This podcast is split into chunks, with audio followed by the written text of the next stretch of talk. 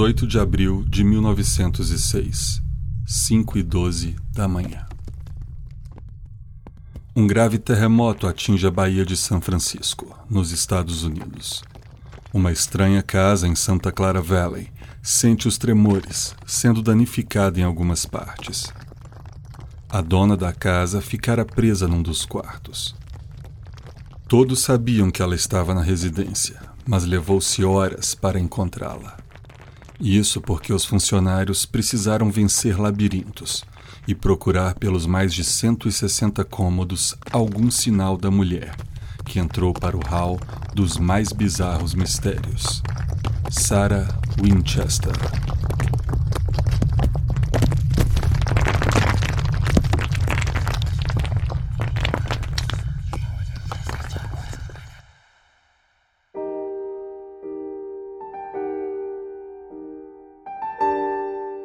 Nascida em 1840, Sarah Lockwood Pawdy teve uma excelente educação e, ainda jovem, já falava quatro idiomas e tocava piano com excelência. Somando-se isso à sua reconhecida beleza, não demorou para que ela chamasse a atenção de William Wirt Winchester, filho do fabricante de armas Oliver Winchester.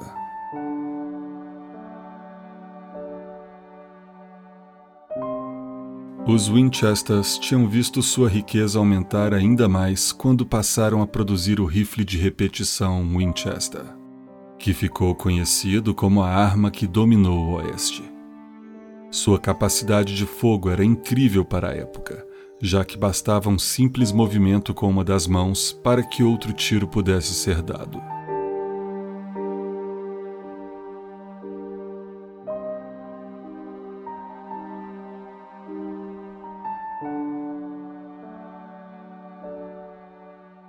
1862, Sarah se casa com William e passa a se chamar Sarah Winchester. O casal tinha uma vida feliz em New England, onde tiveram uma filha chamada Annie.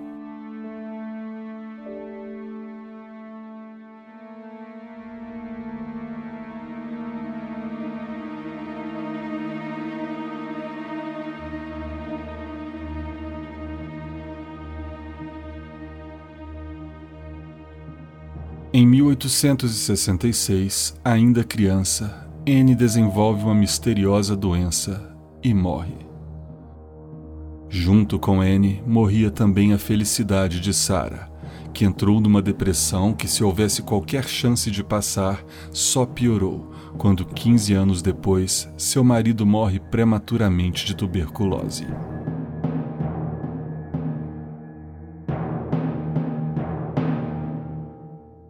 A partir daqui, a história e a lenda se misturam, pois os fatos tornaram-se tão bizarros que fica difícil saber o que realmente aconteceu.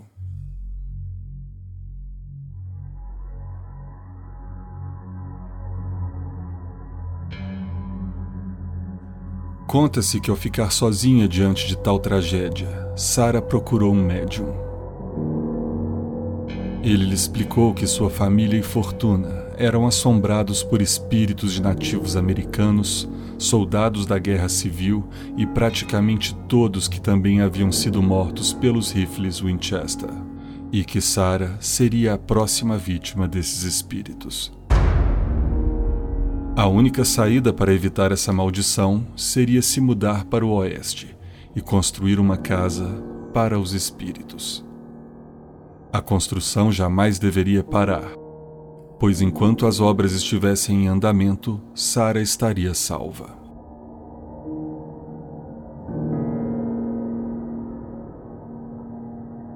Em 1884, a senhora Winchester encontra o local perfeito, em Santa Clara Valley, na Califórnia. Ela compra uma casa semi-construída para continuar suas obras e fazer ali a sua mansão. Contratou marceneiros e construtores, lhes pagando o dobro do que ganhariam em qualquer outro lugar, bem como jardineiros e empregados. Seu dinheiro vindo da empresa Winchester era praticamente ilimitado.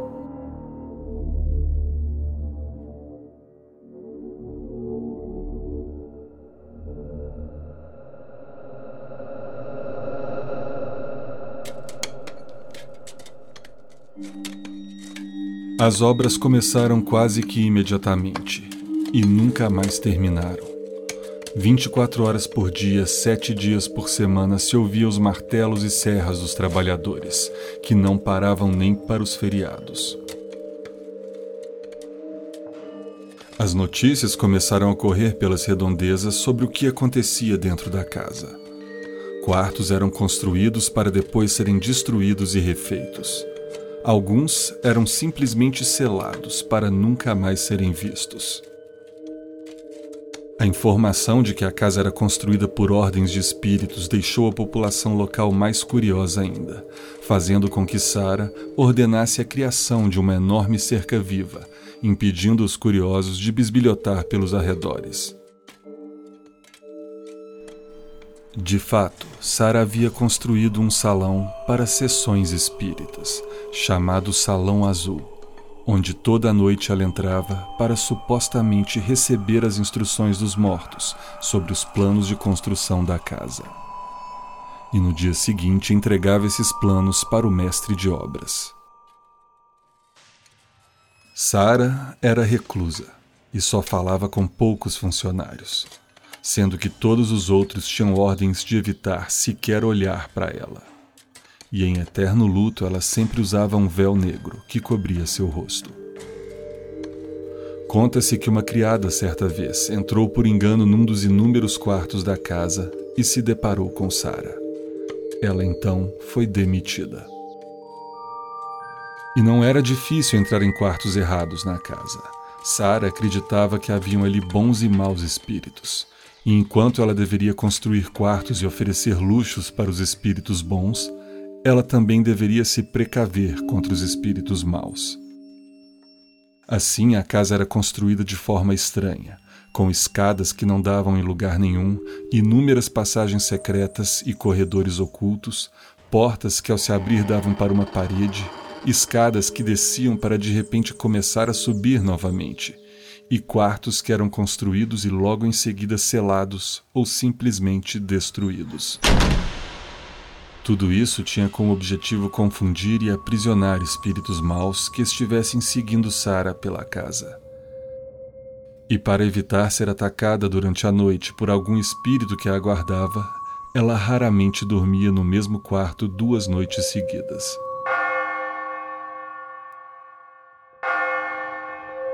Vizinhos diziam ouvir todas as noites, às duas horas da manhã, um sino tocar na mansão.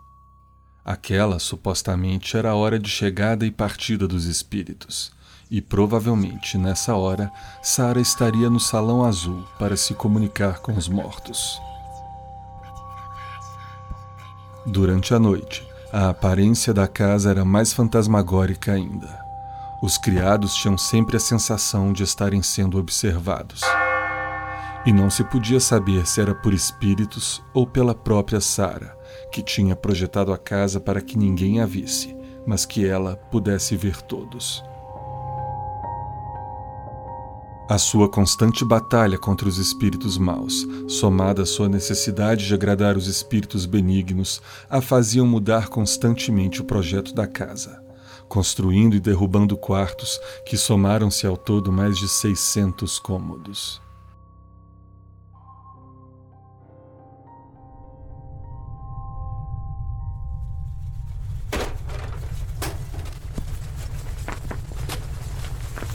Em 1906, um terremoto em São Francisco chacoalhou a mansão.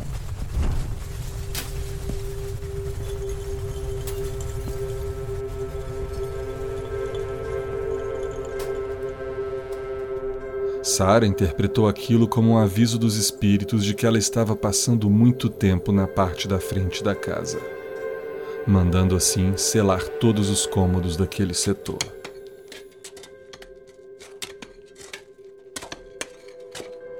No dia 5 de setembro de 1922, Sarah Winchester é encontrada morta. Ela havia falecido durante a noite vítima de uma parada cardíaca.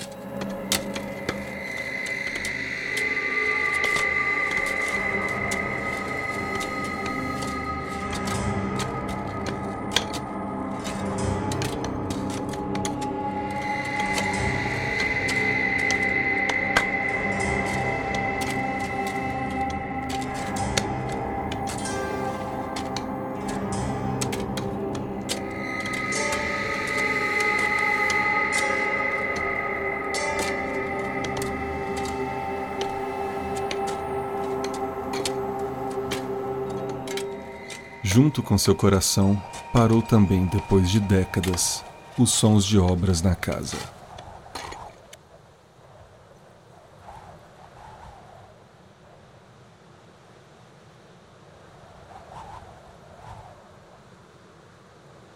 Sarah foi enterrada em Connecticut ao lado de seu marido, e sua fortuna foi deixada para seus sobrinhos e sobrinhas. Boa parte também foi para seus funcionários mais leais, e uma enorme soma para a clínica Winchester, que tratava pacientes com tuberculose. A mansão, no dia em que Sarah morreu, contava com 160 quartos, duas mil portas, dez mil janelas, quarenta e sete escadas, quarenta e sete lareiras, treze banheiros e seis cozinhas. Em seu testamento, ela deixou todos os móveis, joias e bens pessoais para sua sobrinha Marian Merriman Marriott, que rapidamente vendeu tudo. Seis caminhões trabalhando por seis semanas foram necessários para retirar todos os móveis da casa. Conta-se que os trabalhadores dos caminhões precisavam marcar com giz os quartos pelos quais já haviam passado, para não se perderem e saberem por onde já tinham andado.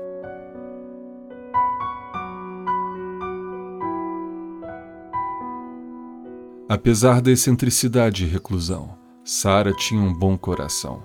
Depois que ela chegou na cidade, muitas casas de caridade e orfanatos da região passaram a receber grandes doações anônimas.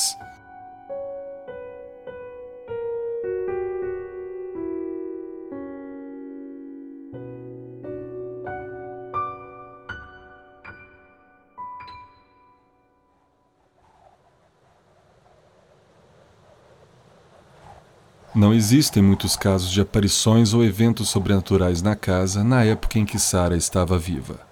Porém, depois de sua morte, várias pessoas que cuidavam da casa ou a visitavam passaram a relatar casos estranhos, como sons bizarros, vozes e até mesmo aparições fantasmagóricas. Ou essas pessoas eram oportunistas para chamar a atenção, ou a casa passou a ser assombrada somente após a morte de Sara por ela mesma.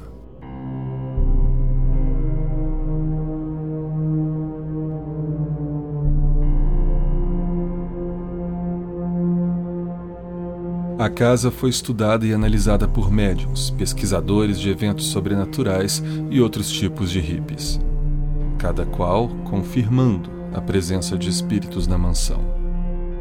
E hoje é exatamente isso que mantém a casa viva. Visitantes pagam ingressos para visitar a bizarra construção de Sarah Winchester. Seja pela curiosidade sobrenatural ou pelo interesse em arquitetura, a casa é um prato cheio de beleza, estranheza e mistério.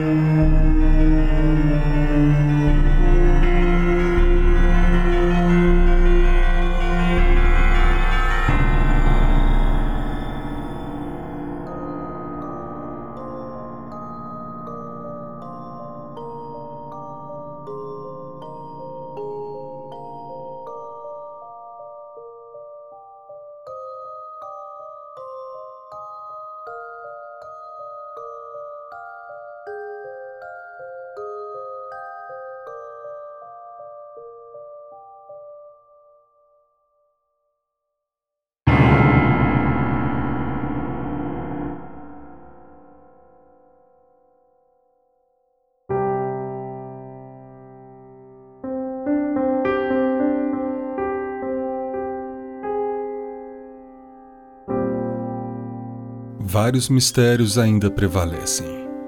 Existe algum outro motivo para Sara gastar tanto tempo erguendo e destruindo cômodos para criar uma casa exageradamente grande e confusa?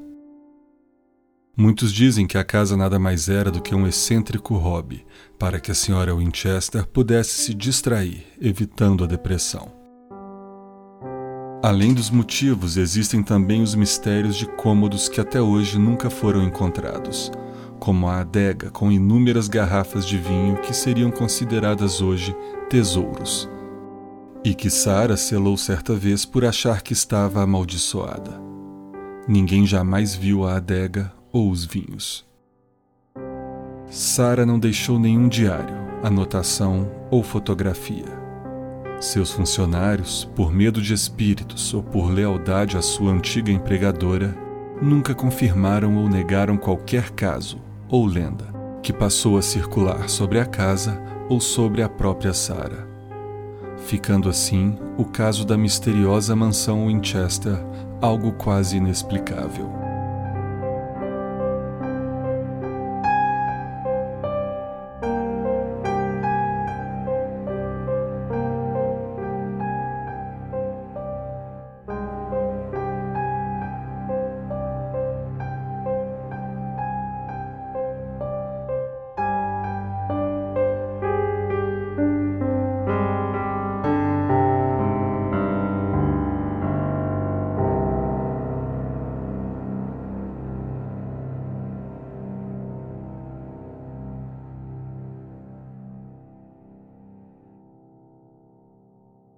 Eu sou Christian Gurtner e esse foi o sétimo episódio da nova temporada do Escriba Café. Visitem escribacafé.com e deixem seus comentários e conheçam mais conteúdo interessante. Esse podcast foi realizado graças ao apoio dos patronos do Escriba Café. Torne-se um patrono também em patreon.com/escribacafé. A todos que me ouvem o meu muito obrigado. Um grande abraço e fiquem em paz. Ou não.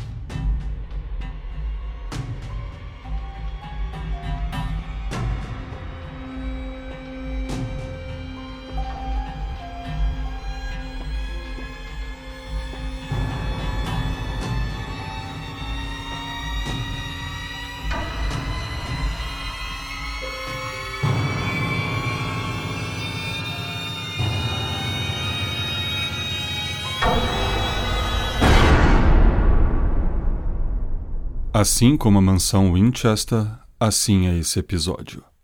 O início no fim e o fim no início.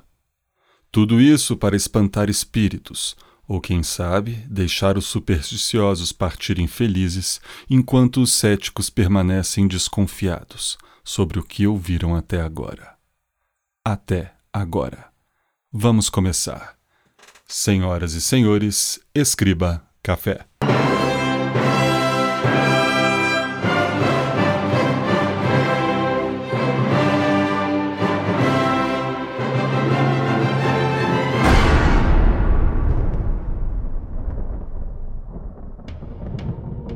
Caso de Sarah Winchester seria uma interessante história de terror. No entanto, é provável que a maior parte de toda essa história seja ficção. Ou melhor, marketing. Para entender isso, basta voltarmos à época da morte de Sarah. A mansão foi posteriormente comprada por uma família que atuava no mercado de circos e, desde então, passou a ser utilizada comercialmente como atração turística. O lucrativo negócio dura até os dias de hoje, onde milhares de pessoas de todas as partes do mundo pagam caros ingressos para fazer uma visita guiada pela estranha casa mal-assombrada. Não fosse por todas as histórias misteriosas e sobrenaturais que rondam a mansão Winchester, ela seria somente uma curiosa peça arquitetônica Portanto, se você tem um negócio que atrai clientes atrás de mistério e fantasmas, nada melhor do que criar histórias de mistério e fantasmas em torno de seu produto. Um exemplo relativamente recente de marketing desse tipo foi o filme A Bruxa de Blair, onde as pessoas foram correndo ao cinema ver o filme que era vendido como filmagens reais de um caso assustador. Genial, porém ainda assim ficção. Uma historiadora local, chamada Mary Jo Gnofel, depois de anos de pesquisa, publicou um livro chamado, em livre tradução, Cativa do Labirinto. Nesse livro, ela conta a história de Sarah e da mansão Winchester, baseada em documentos, cartas e pesquisa aprofundada sobre o caso. O marketing da mansão é então colocado em xeque. A revista California Home Design, junto com Mary Jo, publicou um artigo listando as maiores mentiras sobre o caso. Vamos conhecer algumas delas. 1. Um, as obras na casa nunca paravam. De acordo com Mary Jo, cartas da própria Sarah comprovam que isso é falso. Os trabalhadores tinham folgas e às vezes eram dispensados por meses, parando as obras na casa. 2. Escadas que não davam em lugar nenhum, portas que se abriam para paredes e vários outros detalhes arquitetônicos na casa eram usados para confundir os espíritos. Aqui temos uma meia-verdade. Essas esquisitices arquitetônicas realmente existem na casa, porém com uma explicação menos excêntrica. O terremoto de 1906 havia danificado bastante a mansão, destruindo algumas estruturas. Sara não quis consertar por completo, somente selando alguns cômodos destruídos e tapando alguns buracos. Assim surgem as estranhas escadas e portas. 3. As sessões espíritas no secreto Salão Azul. Talvez uma das partes da casa mais procuradas pelos turistas, porém uma provável fraude. Não há evidências de que Sara realizasse sessões espíritas e, ao que tudo indica, o famoso Salão Azul foi construído somente depois de sua morte. 4. Após a morte de Sara, nenhum funcionário confirmou ou desmentiu os boatos que rondavam a mansão e a própria Sara. Na verdade, vários vizinhos e funcionários tentaram sim contar sobre a interessante e boa pessoa que era Sarah Winchester. Porém, não era esse tipo de história que os novos proprietários da mansão queriam ouvir.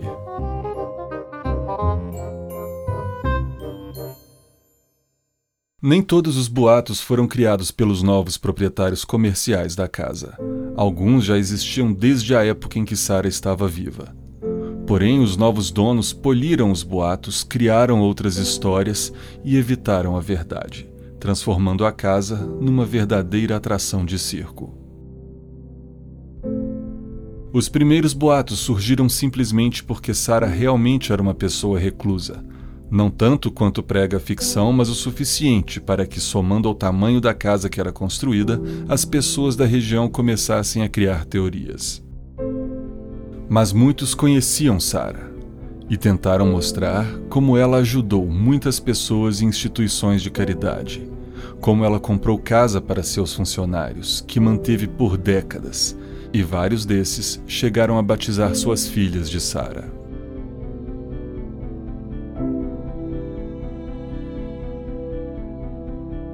No final, algumas mentiras sobre Sara e a casa puderam ser desmentidas outras ainda ficam no ar. Mas desconfiem de todas as coisas estranhas que lerem e ouvirem sobre a mansão Winchester, ou sobre qualquer outro assunto estranho também. Pesquisem antes de acreditar em qualquer coisa.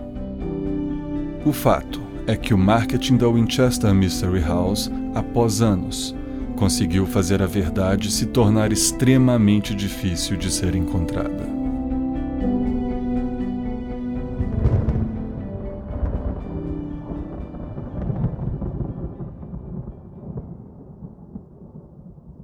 uma mansão vitoriana e mal assombrada. Eu não sei quanto a vocês, mas os que estiverem na mesma faixa etária que eu e gostavam de jogos de terror no computador vão sentir arrepios com essa música.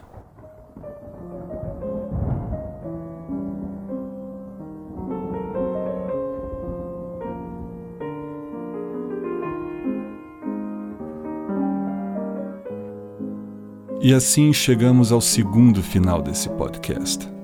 A todos que me ouvem, o meu muito obrigado. Um grande abraço e fiquem em paz.